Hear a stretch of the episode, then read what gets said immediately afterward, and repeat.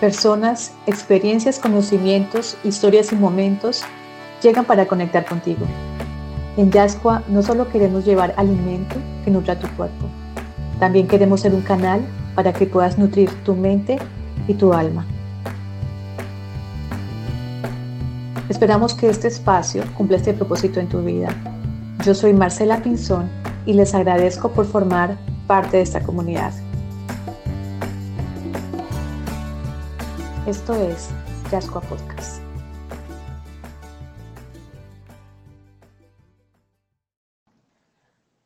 Blau Marqués, artista, percusionista y compositor del Caribe colombiano.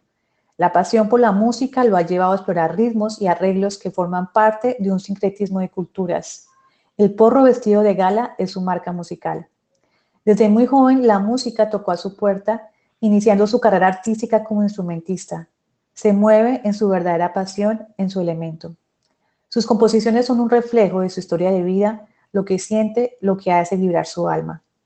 Blau ama sentir el mar, hablar, el silencio en su momento, cocinar, estar en familia, el vino, la comida, su esposa, crear, leer lo que le gusta, investigar, enseñar, hablar con los niños y niñas, visitar el jardín del cielo Usiacurí, el amor y componer. No le gusta el desamor, las injusticias, el cedo que tomó la política en nuestro país, la gente negativa, que el trabajo artístico no lo respeten, el sistema educativo colombiano, ver llorar por dolor a la gente que ama. Hablar con él es ser testigo de una gran sensibilidad hacia el mundo y las personas. Realmente es un privilegio conocerlo y agradezco que sea parte de este episodio. Bienvenidos. Bueno, estamos nuevamente al aire con un episodio de Yascoa Podcast. Eh, hoy tenemos un episodio musical, tenemos un episodio diferente y estoy muy, muy contenta por el invitado de este episodio. Estamos aquí con Blau Márquez. Hola, Blau. Blau Márquez. Ok, Blau Márquez. Eso, eso. Contiene la E y esa porque le digas había Ok, Blau Márquez. Hola, Blaito, ¿cómo estás? Bienvenido a Yascua. Gracias, Marce, por tu invitación, por, tener en cuenta la música, y no solo la música, sino específicamente la música del Caribe, ¿no? Este, porque este, este sincretismo trata de, de, enaltecer nuestra música de porro eh, y que esté en unos espacios como este, eh, es absolutamente bello y con personas como tú, pues ni se diga. Gracias, Blaito. Bueno, para los que no te conocen, eh, vamos a empezar pues como con tu historia de vida, quién es Blau Márquez, Blau Márquez, dónde naces, eh, cómo, cómo empezó tu carrera musical, cómo empezó todo lo que rodea tu vida. Y bueno, te escuchamos. bueno, Blau Márquez siempre ha sido un soñador desde niño, me acuerdo. Eh, desde mi infancia siempre he sido un soñador, pero un soñador que estaba en medio del océano esperando un salvavidas. Y aparece un profesor que se llama Evelio Rodríguez que tiró el salvavidas musical y logré agarrar una corchea, me logré eh, suspender en ella y empecé como a remar en todo este cuento que se llama música eh, que yo personalmente la, la, defino como un paradigma paradójico que, que, va de la mente al corazón, porque la música no se, no se encierra, la música es infinita, es un lenguaje, entonces eh, yo la defino de esa manera y empiezo a navegar, eh, pero me doy cuenta, ya adulto, me doy cuenta que, que había una cercanía con el porro colombiano, ¿sabes? Y esa cercanía era por las fiestas de mi pueblo, que siempre se llevaban las bandas, por donde yo vivía, que siempre ponían las bandas. Entonces, eso me hizo tener una afirmación eh, cultural con nuestra música de porro. Y, cuando yo empiezo a, a escudriñar y a decidir, porque yo quería hacer eso, yo quería hacer una música que fuera mía y que, y que pudiese llegar a otras latitudes y con espacios como este seguro que, que se está haciendo el trabajo. O sea, yo eh, estoy convencido que, que estos espacios el porro también los merece. Estoy convencido que, personas como tú merecen escuchar el porro, eh, tanto lo tradicional como lo nuevo que se está haciendo ahora. Entonces, todos esos sueños de, ese palo de mamón que no miente, como yo le llamo, y, y el palo de mamón es un palo que determina el centro de la casa de mis padres, donde yo estudiaba mi música, escudriñaba, lloraba, peleaba, reía, componía y ese palo de mamón se ha convertido en una cosa tan especial para mí porque los frutos que ha dado ese palo de mamón no solamente son de él, sino que también me los, me los hizo que yo también tuviese algunos frutos musicales y eso es mi música representada en letras, representada en ritmos, representada en el amor con la que yo los escribo, con el que puedo llegar a otra persona, con el hecho de que una persona diga qué canción tan bonita, el trabajo está hecho. Entonces, este, pues nada, Blau Marqués es, seguirá siendo un soñador por, por, por medio de la música, ese es Blau Marqués. Ay, qué bello. Blau, tú dices que la música llegó cuando eras niño. ¿Exactamente cuántos años tenías cuando empezó este proceso? Bueno, saquemos cuenta, ese salvavidas me llegó en 1999. Lo que quiere decir que en este momento yo tengo 21 años de vida musical, eh, desde mi inicio de vida musical. Yo podía tener como 13 años porque soy malo para, para matemáticas. Podía tener como 13 o 12 años. Eh, y ahí ahí empezó eh, la música a salvarme, ¿sabes? Este, después de algunas cosas que, el sistema no me permitió, pero que la música me dijo, hey, despierta que por aquí sí es la cosa, hey, por aquí es, o sea, coge la percusión de banda que esa es la que te va, la que te va a, a poner a crear cosas, a poner a sentir lo que es verdaderamente la tierra y la raíz. Y bueno, y hasta el sol de hoy sigo haciendo eh, cosas interesantes con, con la percusión. Y, y, me acuerdo mucho, Marce, porque eh, mi, yo te comentaba que, que, yo tenía una infancia con la literatura un poco cruel, pero ese palo de mamón me hizo, y no sé cómo, me hizo aprenderme dos poesías de las cuales aún las recuerdo, aún las recuerdo y eran las poesías que me daban como la fuerza para seguir investigando y aún me las dan, ¿no? Es como ese frenesí que, me, que yo encuentro en Bueno, vamos para adelante. Y es una poesía que es muy bonita porque dice, eh, si quieres te la digo, me acuerdo perfectamente. Sí, sí. Entonces dices, si para recobrar lo recobrado, debí perder primero lo perdido. Si para conseguir lo concebido tuve que soportar lo soportado, si para estar ahora enamorado fue menester haber estado herido, tengo por bien sufrido lo sufrido y tengo por bien llorado lo llorado. Porque después de todo he comprobado que no se goza bien de lo gozado, sino después de haber padecido. Porque después de todo he comprendido que lo que el palo de mamón tiene de florido, viene de lo que tiene sepultado. Esa poesía jamás se me olvidará. Eso es como tan sanador escuchar esas palabras. Sí, no, y eso es lo que me sigue sanando. Claro que sí, es súper sanador, es como una psicoterapia. Esa poesía es muy lindo. Hermosa esa poesía, sí. Súper bonito, súper bonito. Blau, hoy que escuchaba tu música, eh, que escuchaba lo del porro se viste de gala, que es, que es, que es tu obra, que es tu aporte a, a, a esta nueva música, a este sincretismo que tú hablas eh, percibí lo que te decía cuando, nos, cuando hablamos la otra vez, que tú eres súper sensible. Tú logras proyectar cosas que, que, que, quizás eh, se le escapan a, a, medio mundo. Tú ves esas cosas, ¿ves? ¿Cómo hace el lado para poder sacar esas letras? ¿De dónde las saca? ¿Cuáles, ¿Cuáles son, no sé, cuál es tu musa? ¿Cuál es tu inspiración? ¿Qué es lo que hace que en ti se mueva eso para poder componer de esa manera?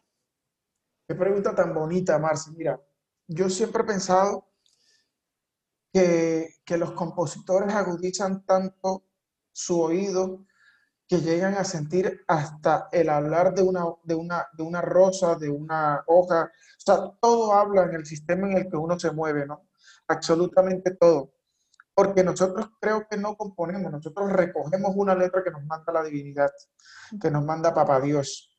Entonces, este, yo siempre estoy como la expectativa eh, de, de esperar qué letra voy a encontrarme en el camino o qué idea fantástica voy a tropezarme en el camino. Este, y lo que hago es estar muy, pero muy pendiente, con plumero en mano, con libreta en el bolsillo. Ahora es mucho más fácil porque ahora es con el celular y uno, pero, pero sí con, con plumero y con, y con libreta en el bolsillo, esperando que esa musa llegue y que, y que me diga, hey, este es el inicio. Y cuando está el inicio, después que uno se enfrenta en ese papel en blanco, ese universo en blanco, y tenga la primera letra o la primera palabra, el trabajo empieza a hacerse solito. Esa construcción es una cosa de las cosas más maravillosas que yo he podido sentir, aparte del amor de Dios y del amor de mi esposa. Es lo más bonito que he podido sentir. O sea, es, este, es una cosa que yo no puedo explicar con palabras solamente hacer la música. O sea, cuando, cuando yo logro eh, concebir una letra, eh, es una, la única manera de explicarla es grabándola.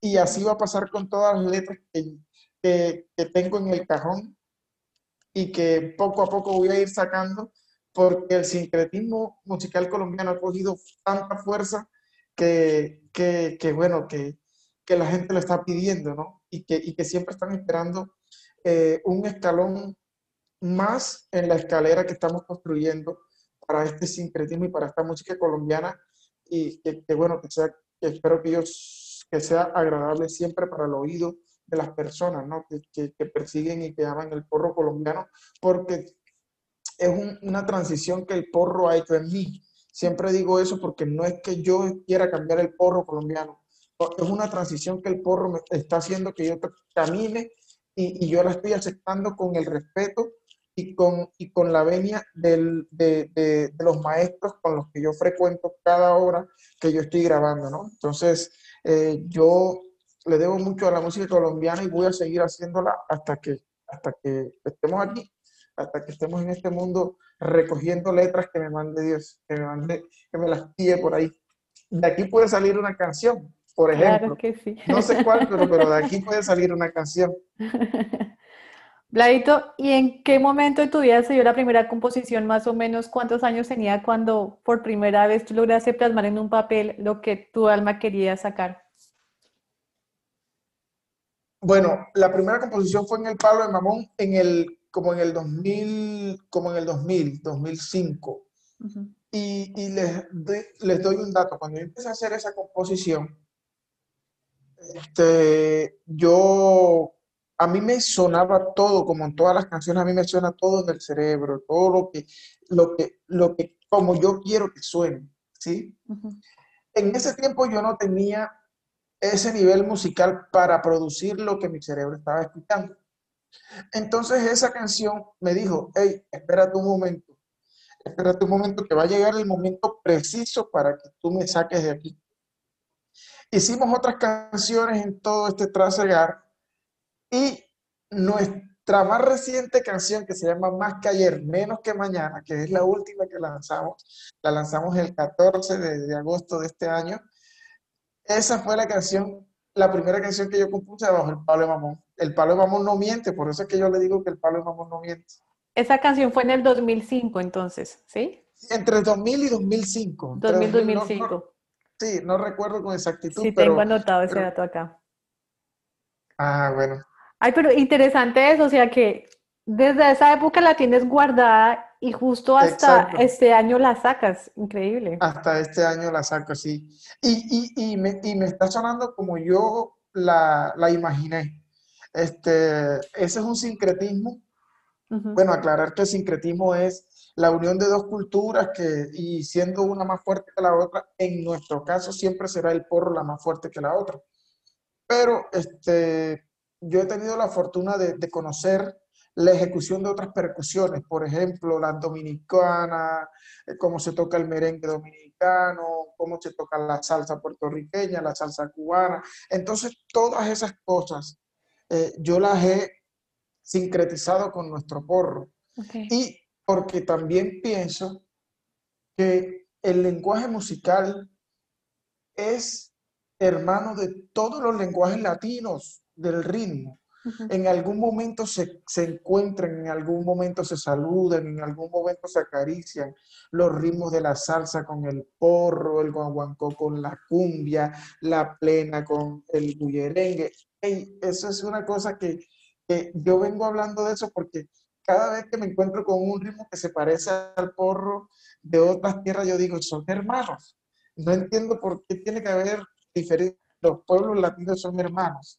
Entonces, el ritmo también es hermanito de todos los ritmos que se hacen aquí, que se hacen en Puerto Rico, que se hacen en, en, Cuba y en todos, esos, en todos esos lugares que tenemos una riqueza increíble. Yo creo que es, yo creo que eso lo, lo hace el mar. Yo creo que eso lo hace las olas del mar, la arena. Yo creo que eso tiene que ver mucho con, con todo Es un solo imaginario, es un solo imaginario todo el Caribe.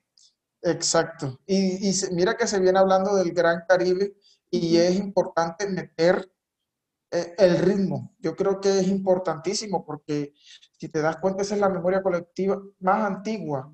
Antes del lenguaje verbal se comunicaban por tambores y humos. Entonces, hay, hay, hay una relación importantísima de la cual hablar, ¿no? Blau, me surge una pregunta. ¿Cuál es la función del músico con la sociedad? Pregunta tan bella. Mira, la función, la que, lo que yo pienso, ¿no? Primero, sensibilizar. Tenemos en nosotros un arma que dispara no, no balas, sino que dispara directo al corazón. Esa arma eh, puede transformar vidas. Eso es lo que, lo que nosotros tenemos que tener en cuenta. Eh, siempre que compongamos, que componemos, este, eh, con el único sentir es de transformación, de enriquecer a esa persona yo, yo he vivido algunas cosas que, me dan pie para decirte esto y es que el día que lanzamos eh, la canción, esta canción el, 14 de, de, agosto, una persona justo después que, que hicimos el en vivo me llamó y me contó su historia de vida para que yo le propusiera una canción. Lo que quiere decir que ella confió tanto en el sentir que escuchó en la canción anterior, que ella quería que yo hiciera algo con, con, su historia, ¿no? con su historia de vida, que estuviese plasmado eso no en un papel, sino en muchos oídos del mundo. Entonces, este, yo creo que, que, la música es tan poderosa que puede transformar lastimosamente también puede transformar para mal y hay que tener cuidado con eso. Pero por lo menos en, mi caso, siempre lo haré para bien. Ese, ese sí es mi, mi convicción y, y, ese creo que debe ser la función eh, de este don tan bonito que nos ha dado Dios. Yo, yo, creo que esa debe ser la función transformar, transformar. Qué bello. Bueno, hablemos del jardín del cielo. Ah, el jardín de Blau. Directo al corazón. Cuéntanos qué es el jardín del cielo. El jardín del cielo. ¿Qué es el jardín eh, del cielo para ti? ¿Cuál es el simbolismo del jardín del cielo? 164 años cumple el 23 de octubre, o sea, en tres días cumple el jardín del cielo. Ah. El jardín del cielo es el territorio más hermoso para mí, para mi vida, es Usiacurí Atlántico, un pueblo pequeño, cargado de nobleza, de, una tradición en Palma de Iraca, eh, que lo ha hecho vistoso en, toda, en toda su vida. Creo que ha sido tan, tan vistoso porque llegó el maestro Julio Flores, Julio Flores Roa, a Usiacurí, a sanarse por sus aguas medicinales. Los pozos. Y, sí, cuando se tomó el agua, alza la mirada y ve a la mujer más hermosa con la que se quería casar y eso convenció al maestro de quedarse a vivir allá. Este, y creo que, que, no lo sanó el agua, sino que lo sanó el amor. Entonces, este, eh, Julio Flores ha sido parte fundamental en, en Uciacurí y creo que, que para mí uh, Uciacurí es el jardín del cielo. Tuve que componer esa canción porque... Es bellísima esa canción. Eh, eh, y, y, fíjate, esa canción, eh, yo tenía la costumbre de trotar, eh, los que han tenido ese privilegio de trotar en la iglesia a las 5 de la mañana y ese día había una brisa hermosa, eh, brisa sinfónica, le dije yo en ese momento, porque la iglesia está rodeada de palmeras uh -huh. y esas palmeras agitándose y, y, y yo me imaginaba, yo me imaginaba que Dios mandaba a sus ángeles a regar el jardín. Se encontraban con un hueco, miraban y veían la iglesia desde arriba. Entonces, eh, ahí empezó toda como una construcción eh, bonita de, de, lo que yo quería expresar en esa canción para homenajear el pueblo que, que me vio nacer, ¿no? Que, que me, donde están mis padres, donde está toda mi familia. Entonces, ese es el jardín del cielo para mí. Es, eh, eh, cuando llego allá es reencontrarme con el Pablo mamón que no miente, eh, siempre echar una lágrima con mis papás cuando me abrazan, sentir el calor de los vecinos que gritan, ¡Pau! Eso es una cosa increíble. Y, o si no, que me hagan el gesto de ¡Pau! y los tambores. Eso es una cosa. Porque antes me echaban la policía, pero ahora les hace falta. Este, y, y con la música, eh, creo que he logrado eh, limar asperezas con otras personas y que terminamos dándonos un abrazo, que terminamos dándonos, compartiendo una comida, compartiendo, bueno, unos traguitos también, compartiendo ese tipo de cosas. Entonces, este, eso es Uchiacurí, Uchiacurí eh, siempre voy a estar allá, siempre voy a estar allá aunque esté lejos. Este, y me acuerdo que en el primer festival, bueno, en el segundo festival de orquesta que me monté, yo dije, en el segundo festival de orquesta de la ciudad de Barranquilla me monto con una bandera de Uchiacurí y me la amarré en el cuello y eso fue sensación. La sensación, fue la sensación. Y, y, cuando llegué a Uchiacurí no te imaginas, Uy, Dios mío. Qué cosa tan bonita, no, no. Esa locura salió bien, esa locura salió bien. O sea, tú vas a Ausiacuri y eres, eres, eres la estrella, eres la sensación. Pues, pues, es el orgullo. No, o sea, ¿no? Allá todo el ah, autógrafo, el autógrafo, por favor. ¿no? Yo soy quien pido fotos, porque, porque imagínate, ahora hablando de eso del autógrafo, se me dio la idea de, de revisar mi árbol, de mi, mi árbol musical genealógico. Ok. Y, Para allá iba. Empiezo, y empiezo yo como, como a preguntarme, oye, pero si yo no tengo nadie que me, que me, que me haya regalado este don, ¿por qué yo lo tengo? Aún estoy en la búsqueda, no he descubierto. Lo único que he podido descubrir es que mis dos abuelos silbaban muy bien y andaban detrás de la banda. Uh -huh. Entonces, eh, por ahí puede ser una de las cosas. Este, otra de las cosas es que yo vivía diagonal donde grababa la banda de Repelón. Esa puede ser otra de las cosas. Cuando me mudo, cuando me mudo, eh, cuando nos mudamos con mi papá a nuestra casa, eh, al lado nos ponían las bandas ahí, uh, se hospedaban las bandas ahí, ensayaban y eso también puede ser otra cosa. Entonces, es como, eh, estoy como recogiendo toda esa información porque, porque hablando del autógrafo, me encontré con, con, con, con alguna de las memorias, con dos de las memorias de los años 50, 50 que aún están y que son músicos que, por ejemplo, dieron, tocaron el día que pusieron la luz en Musiacurí y ellos me empezaron a contar ese tipo de cosas y yo más emocionado con eso, de una manera impresionante, ver, ver toda esa historia eh, cómo, cómo, cómo, después de 50 años ahora vuelve a renacer una, una generación de músicos en las que yo entro, donde entramos 200 y solamente quedamos 7, y que yo sea el elegido, eh, porque los otros amigos, eh, bueno, eh, empezaron a, escoger otras cosas, pero yo seguí siendo músico, además que no sé hacer más nada, eso sí, te lo confieso, no sé más nada sino hacer música, entonces este, yo empiezo y, y digo, no, si, si, a mí me están dando este, este, esta oportunidad, yo tengo que hacer algo por la música, primero del Caribe y segundo ah, por la música usiacureña, o sea, por, por, por, por cómo tiene que moverse esto. Y, y, bueno, el porro vestido de gala ha sido una bendición porque él tiene vida, tiene una vida increíble. Él me dice, hey, por aquí no es, ponte pila que por aquí no es. Eh, es por aquí, mira, por aquí es la cosa, escúchate esto. Eh, si ya tú te sabes esto, implementalo conmigo, que yo funciono con lo que sea, me dice él.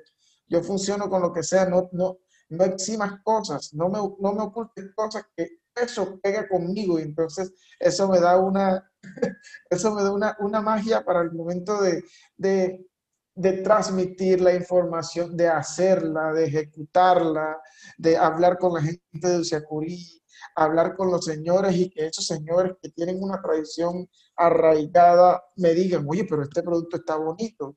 Entonces ya, o sea, eso, eso, Marce, yo te digo, eso ha sido un, un saco de felicidad increíble para mí.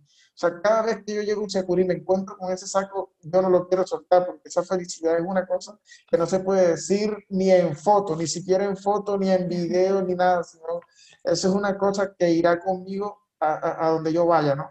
Entonces, eh, eh, eh, eso es todo lo que, lo que mueve la música, lo que mueve esto que, que, que, Dios me da la oportunidad de entender, de entender y de seguir entendiendo. Siempre le pido que me, que me ayude a entender mucho más la música, que me ayude a comprender todas esas cosas que, que hay por hacer, ¿no? Y que hay por recoger. Entonces, eso es lo que, lo que tengo para decir. Saliendo de, de, ese camino, empezando ese camino por la vía empírica, porque tú empezaste pues buscando los maestros del pueblo, aprendiendo también en solitario, pero tú también llegaste a la academia, ¿cierto? Sí, claro. Eh, bueno, yo no soy licenciado en, en, música, soy licenciado en educación artística de la Universidad del Atlántico. Porque mi, mi estudio musical yo lo hice en la Casa de la Cultura de Uchiacurí. En 1999 con este profesor que yo te hablo, que se llama Evelio Rodríguez, aún vive desde Polo Nuevo, y yo le digo que es mi papá musical. Y este, cuando yo llego a Bellas Artes, eh, en ese momento la percusión no era tan fuerte como lo puede ser en este momento, no sé, pero como lo puede ser en este momento. Entonces yo, yo, yo decidí, no, yo, yo voy a estudiar abajo el Pablo Mamón y me pongo serio con el tema, mientras que voy escudriñando otras cosas, otras informaciones. Y este, bueno, y aparte de eso, eh, también era lo que yo quería, ¿no? Lo que yo quería hacer en la música y es la percusión, porque es que de ahí parte todo. O sea, mira que lo primero que nosotros escuchamos es el latido del corazón de nuestra mamá. Entonces, eso es a los cuatro meses eh, y uno empieza a escuchar ese tic-toc, Y eso, si uno le pone un guacho, eso es un llamador, tic-toc. Eso viene, se viene convirtiendo en una cumbia. Y entonces, si tu mamá sale a hacer eh, eh, algo en la cocina y empieza a caminar, esa marcha también es un ritmo. Claro. Entonces ya son dos, dos cosas el ritmo diario que, en lo que uno recibe, que no, no hablándose específicamente de golpes, sino ese ritmo diario de comer, de sentarse, de dormir, de esperar, de, ese, eso también es un ritmo. Entonces, todo el tiempo estamos rodeados de ritmo y yo decidí por el ritmo. Eh, coger todas esas cosas y transportarlas a los golpes y que, y que no fueran golpes de odio, sino golpes de amor y que se convierten en lo que hoy hago yo como, como porro vestido de gala. Eh, y puedo decir que eh, el porro vestido de gala ha sido mi mejor academia. Hablando de la academia, esa ha sido mi mejor academia, de verdad. ¿Y por qué se llama así? ¿Por qué se llama el porro vestido de gala? El porro vestido de gala no fue una pretensión mía, ¿sabes? Yo, empecé a, yo empecé a tocar en este formato híbrido. Yo quería eh, una, uno, uno de los limitantes de la música de la sabana es que si tú contratas una banda de la sabana, tú vas a escuchar ese porro, pero lo vas tienes que traer 20 personas para que te lo ejecuten enfrente. Entonces, eso limita un poco, eh, eh, eh, además porque están muy lejos de acá de, de Barranquilla, limita un poco la contratación y, y, ese transporte. Son 20, 20 etiquetes, 20 platos de comida. ¿Sí me entiendes? Es toda una, es toda una logística que, que venía impidiendo. Entonces yo empiezo a pensar en eso y digo, no, yo, yo tengo que hacer un formato donde la gente rememore, que la música sea el film connexus de, de, de, ese recuerdo, pero que lo disfruten ahí, estando nosotros cerquita, muy íntimo, muy híbrido. Me encuentro con, la, con el cajón peruano y, y yo dije, este cajón peruano, sí, bueno, la historia del cajón peruano eran cajas de aguacates y, y, los negros lo acariciaban, eran desechadas por el blanco y el negro las empezaba a acariciar y empezaban a hacer todo eso. Yo dije, el cajón peruano, con eso voy a empezar a hacer mi primer sincretismo. Yo empiezo a estudiar y a reemplazar los golpes del porro, del bombo, roland y el platillo, y los empiezo a, a pasar en el cajón peruano. Y yo, con el pasar del tiempo, voy descubriendo que lo que la gente baila o lo que la gente hace que mueva su, su cuerpo es el platillo, lo que suena. De hecho, tú ves a alguien eh, aplaudiendo. Ajá. ¿Sí me entiendes? Hay un tiempo, hay un platillo que la gente está gozando con su cuerpo. Uh -huh. Entonces, el cajón peruano faltaba eso. Yo lo que hice fue implementar unos platillos de Charles en mi pierna derecha y empecé a desarrollarlo, a desarrollarlo hay una paradoja y es que la primera persona que no me creyó uh -huh. en el sincretismo musical colombiano fue mi hermano, el clarinetista. Okay. Y la primera persona que me creyó en el sincretismo musical colombiano fue mi hermano, el clarinetista. ¿Entiendes? Porque cuando yo empecé a, a estructurar la cosa, eh, no sonaba tan bien, obviamente, todo lo que es un proceso demora. Y, pero cuando ya él empezó a sentir el sabor, yo no tuve que invitarlo a ensayar conmigo, sino que él armó su clarinete y desde hoy por hoy no ha dejado de armarlo. ¿Sí ves? Entonces ahí se, se empezó a desarrollar ese sincretismo híbrido que lo podemos hacer de dos personas a siete personas. Okay. Y este, eh, cuando vamos al, al Festival de la Cultura de Sagún, alguien menciona, no, es que esto es un porro, esto es un porro con corbatín, esto es un porro con no sé qué, y entonces se llegó a la conclusión del porro vestido de gala, sin dejar de lado que el maestro Luteo Bermúdez, Pacho Galán, toda esa gente, uh -huh. vistieron el porro de frac, que uh -huh. fue la, la emulación uh -huh. de, de, esas bandas norteamericanas con, con, con, los músicos, la ubicación pero haciendo por... Nosotros lo que estamos haciendo es coger un exprimidor y coger la raíz, exprimir un poquito, coger a Pacho, Galán y a Lucho Bermúdez, lo exprimimos un poquito y sale el sincretismo musical colombiano. Es lo que me tiene feliz todos estos días. Ay, Blau. Bueno, Blau, y cuéntanos actualmente cuáles son tus proyectos, en qué andas a nivel musical, o qué es lo que estás trabajando musical? para futuro. Ok, yo ando componiendo a Tutiplén. Eso no, eso es todos los días eh, siempre saco un ratito para pa, pa proyectar más. Eh, mis sueños y proyectos, que el porro llegue a otras latitudes, eh, festivales de jazz, eh, todo eso, esperando que todo esto pase y que, y que se pueda eh, consumar como se debe toda esta idea. Uh -huh. Y este, seguir, seguir realmente haciendo cosas interesantes para eh, el público que lo espera, que, que siempre están como pendientes de, de hey, ¿y qué, con qué sales ahora? Y, y, yo siempre digo, no sé, pero tiene que ser mejor que lo que hice, tiene que ser mejor que lo que hice. Entonces, eso, esos son como, lo, como los proyectos, eh, aceptar todas las invitaciones, todas las invitaciones que pongan el porro en otro estado, eh, como esta, como todas las que he recibido, y, y bueno, eh, seguir haciendo música, que es lo que mejor sé hacer. seguir tocando percusión, invadir de música a los niños por medio de luna lunera, eh, y todo el que, el que se acerque de mí, que entienda que, que, ese es mi sentir, que ese es mi deber en esta tierra, y que, y que bueno, que hay mucho porro vestido de gala para rato, que hay mucho porro, muchas cosas que están ahí escondidas en el cajón, que pensaban que eran malas, y que volviéndolas a leer solamente como ver algunas fichas, se convirtieron en buenas. Entonces, eh, eh, esta, esta, cuarentena ha puesto, ha puesto a mover otras cosas, ¿no? A, a, a, coger el lápiz a la una de la mañana, por ejemplo, y, y, decir, mierda, hay que apuntarlo porque esto es bueno, esto no se puede perder. Entonces, sí. y, y, ese tipo de cosas, eso es lo que, lo que es el por, lo que, lo que vamos a seguir haciendo, los sueños. Bravo, te iba a preguntar precisamente por lo de Luna. Ustedes en Luna Lunera están trabajando una nueva metodología de educación y uno de los pilares esenciales de esa metodología es la parte musical. Entonces ahí tú entras, ¿cierto? Hace poco hicieron un proyecto con los chiquitos, entonces cuéntanos qué, qué, fue lo que salió con los chiquitos de, de Luna que, que de alguna forma ha impactado pues todo esto que ustedes están trabajando.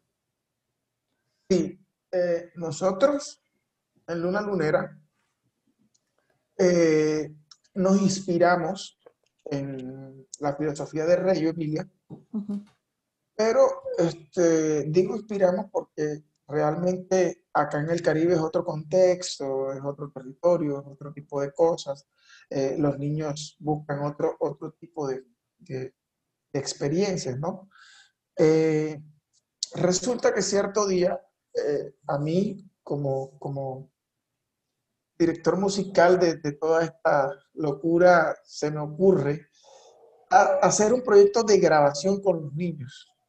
Yo le, comento a mi esposa y le digo, vamos a hacer un proyecto de grabación con ellos, vamos a hacerlo.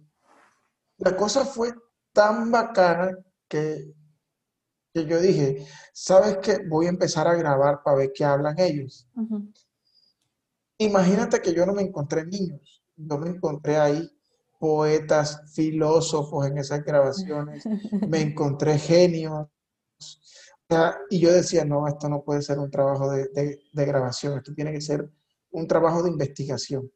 Y me pongo en la labor de, de construir con lo que ellos hablaban todo lo que, lo que en mi mente estaba corriendo yo le digo, este, Sixta, mira, mira esto que están hablando estos niños aquí en esta grabación. Y, ellos no están hablando cosas, cosas minúsculas, ellos están hablando de cosas grandes. Entonces, mi filosofía es que si, si ellos están hablando de ese tipo de cosas, pues las letras de los niños tienen que ser con profundidad. ellos las van a entender. Nosotros somos los que estamos poniendo la barrera. Vamos a saltarnos esa barrera un poquito y vamos a ver qué pasa. Marce, eso ha sido lo mejor. Yo he volado tanta cerca que esta cerca imaginaria es la mejor que yo me he podido volar. ¿Sí me entiendes? Porque es que, es que yo digo, la educación musical debe empezar por escuchar. ¿sí ves? Y si el presupuesto para grabarle música a los niños es minúsculo, así de, minúsculo va a ser el oído de ellos. ¿Sí ves? Entonces yo empiezo a grabar con Eso era una cosa loca, pero bacana, porque entonces era yo con el celular grabando lo que ellos hablaban, mi celular se llenaba, entonces tenía que sacar todas esas conversaciones, escuchar y escuchar y escuchar. Y hasta hoy hay siete canciones. Siete canciones de las cuales ya se grabó una vendiéndolas a, ellos la idea de un gran avión que era el estudio musical, donde ellos iban a entrar, donde se iban a poner unos audífonos, donde iba a haber un ambiente un poco encerrado con luces, eh, donde había micrófonos, donde había instrumentos. Y eso, yo preparándolo a ellos con eso, y ellos llegaron de lo más natural a grabar su canción. Y esa, esa canción se llama El Mar es una canción hermosa, También es un sincretismo porque combinamos el blues con el porro paliteado. Eh, y bueno, imagínate. Y, y también este proyecto de ahí, del mar, sale este concierto para todo oído que se llama Ecos del Agua. Y se llama así por toda la relación que nosotros tenemos con el agua. Nosotros cuando estamos en la barriga, estamos metidos en una bolsa de agua. Es la que nos hace sentir ese arrullo del caminado de la mamá, de cuando se sienta, que hay que quedarse quieto, ese tipo de cosas. Entonces, hay toda una relación con el agua que yo dije, vamos a hacer un concierto que el, el, hilo conductor sea el agua y que todas las canciones hablen del agua y las enlazamos con historias, que son las historias que cuenta Sixta, para que la, la mirada de los niños siempre esté hacia nosotros. Y ellos disfrutan música, disfrutan literatura, disfrutan percusiones, disfrutan eh, rondas. Eh, y bueno, yo creo que, que nosotros estamos en el, en el, mismo nivel de disfrute, porque yo sí me gozo eso de una manera impresionante. no lo dudo. bueno, Ladito, ¿cómo ha sido este año para ustedes, para ti? ¿Cómo has vivido ese proceso de, de esta pandemia? ¿Cómo ha impactado tu vida? ¿Cómo lo has enfrentado? Bueno, Marcia, mira, cuando empezó la pandemia, yo no pensé que iba a durar tanto. Eh, en este momento es un momento de, de preocupación artística eh, y no es por el hecho de ganar dinero, sino el hecho de tocar, de tocar y sentir el calor humano. Eso es lo que, pero cuando empezó la pandemia, este, fue un par a todas esas rutinas y empezar a ver cosas nuevas en composición, en escudriñar un poco más lo que yo estaba haciendo, en escribir y estructurar cosas. Eso a mí me ha parecido muy chévere, en, tener mucho más tiempo para mi familia, en tener eh, eh, el momento para crear cosas nuevas para el porro vestido de gala, para eh, meter más cosas, poder hacer un, un, show chévere al momento en que ya nos, nos den vía libre. Pero ya a este punto, a este punto e, es preocupante el sector, el sector artístico, el sector cultural, eh, porque, bueno, bien sabemos, eh, el sector cultural fue el primero que, que tuvo el stop y, y hasta el sol de hoy no se habla del sector cultural, pero es más triste aún algo que te voy a confesar, Marce, y es que los que dirigen el sector cultural pidan favor a los artistas. ¿Sí me entiendes? Que no entiendan que el artista, que el arte es un trabajo que hay que estudiarlo, que de eso vivimos, que eso es un trabajo, que eso es una profesión, que, que, que, yo no voy a un odontólogo a decirle que me haga el favor. Entonces no entiendo por qué hay esa visión de pedirle el favor al artista. Y te lo digo por algo que, que, me ha pasado en estos días, y es que, es que el mismo sector cultural eh, eh, anuncian conciertos eh, virtuales, pero siempre gratis para los que realmente somos artistas. O sea, un concierto virtual no se puede hacer sin música y no se puede hacer sin artistas. Pero los artistas somos los que tenemos que estar gratis. Yo no entiendo esa paradoja increíble que está pasando con, con esto. Entonces, bueno, yo lo, yo lo que hago es respirar, seguir orando para que todo esto pase, porque, porque de verdad que eso eh, a mí me molesta, me molesta, me molesta mucho, y no lo digo por mí, sino por todo lo que, lo que hacemos sin, sin esta pandemia, sin arte, te aseguro que la gente no estuviera tan feliz como está ahora.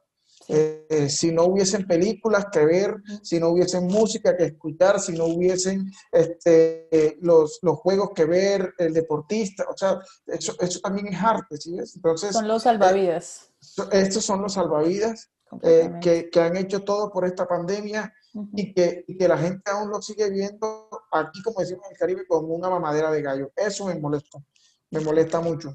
Y eso me molesta mucho que la gente que haga la cultura vea que las artes son eso, una mamadera de gallo. Eso no, no, eh, no, me, no, me, no me logra pasar por mi garganta, no me logra pasar.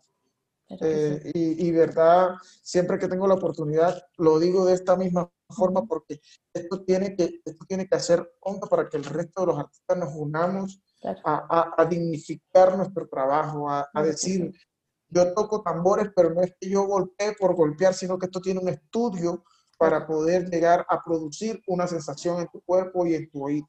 Entonces, eso, eso, eso hay que hacerlo entender. Este, y ojalá que todas las personas fueran así de sensibles como tú para, para disfrutar la música. Porque si fueran sensibles como tú, te aseguro que, que pagaran lo que, lo que un artista merece, ¿no? Entonces, eh, ya que me preguntas eso, eh, discúlpame que te diga con esas palabras, pero me molesta eso. Tienes, tienes toda la razón, se entiende. Hasta tomo agüita porque no me pasa. Blau, ¿Con qué alimentas tu alma? ¿Con qué alimentas tu vida día a día? Imagínate yo te conté que eh, eh, mi encuentro con la literatura fue un poco trágico, pero en este momento eh, yo alimento mi alma con la literatura, con la poesía, con el abrazo y el beso de mi esposa, con el cariño de la hija de mi esposa, con mi familia en Uciacurí, eh, eh, hago, hago listas, hoy llamo a tal persona, hoy llamo a tal, eh, hoy me pongo a hacer esto, hoy me pongo a hacer tal cosa. Y, y bueno, yo, yo una persona muy, muy llave, llave, llave, llave, me recomendó un libro que me tiene distraído, que se llama El Camino del Artista, entonces ando...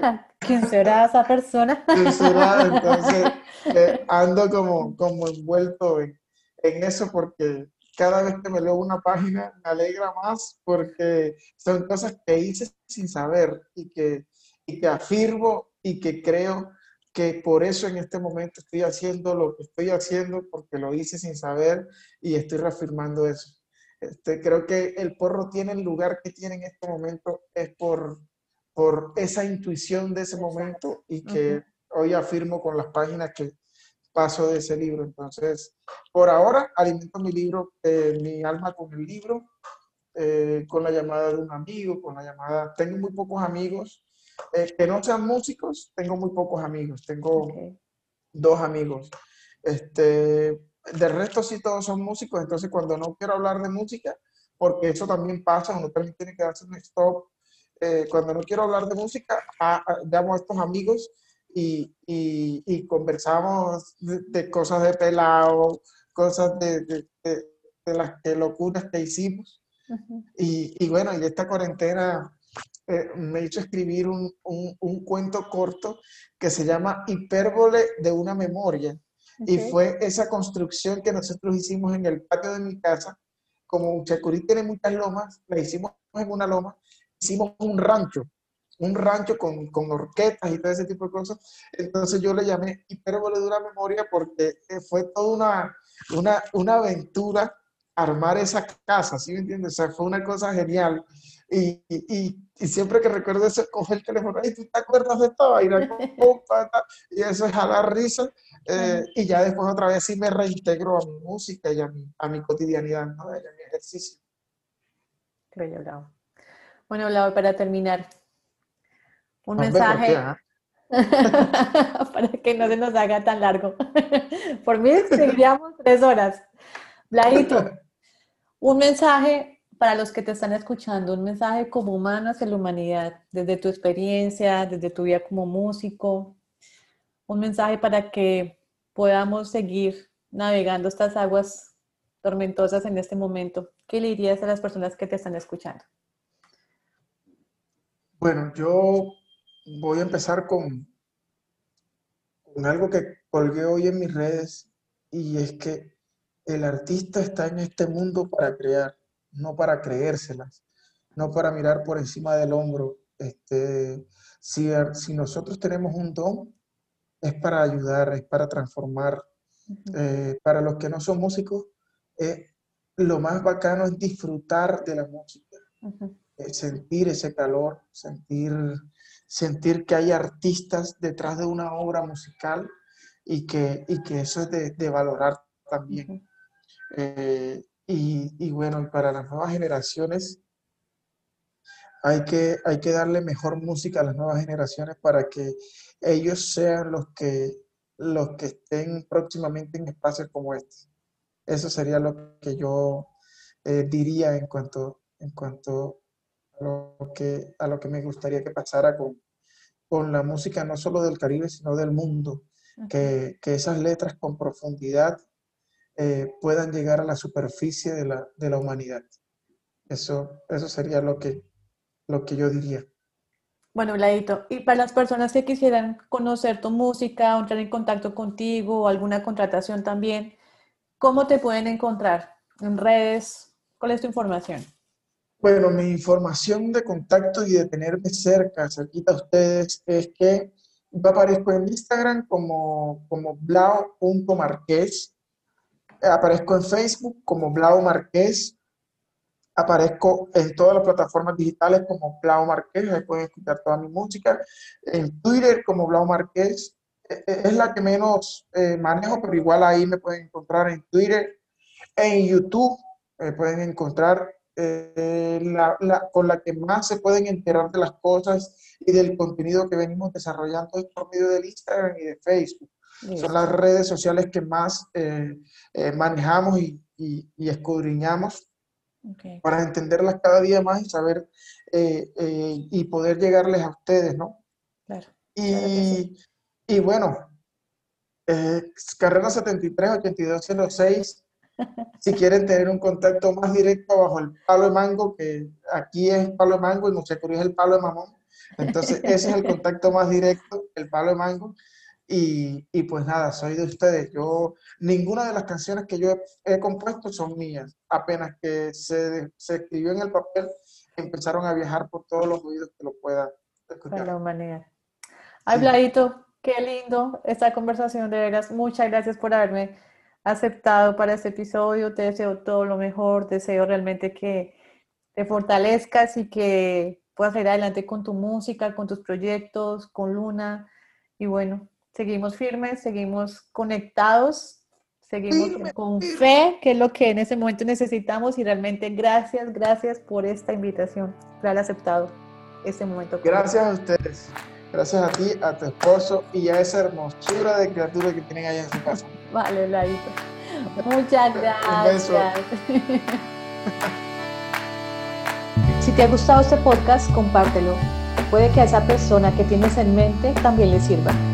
Si quieres estar atento a todas nuestras novedades y no perderte ninguno de nuestros podcasts, síguenos en redes sociales como arroba Podcast o búscanos en nuestro sitio web www.jaspa.com. Gracias por compartir este espacio con nosotros. Bendiciones.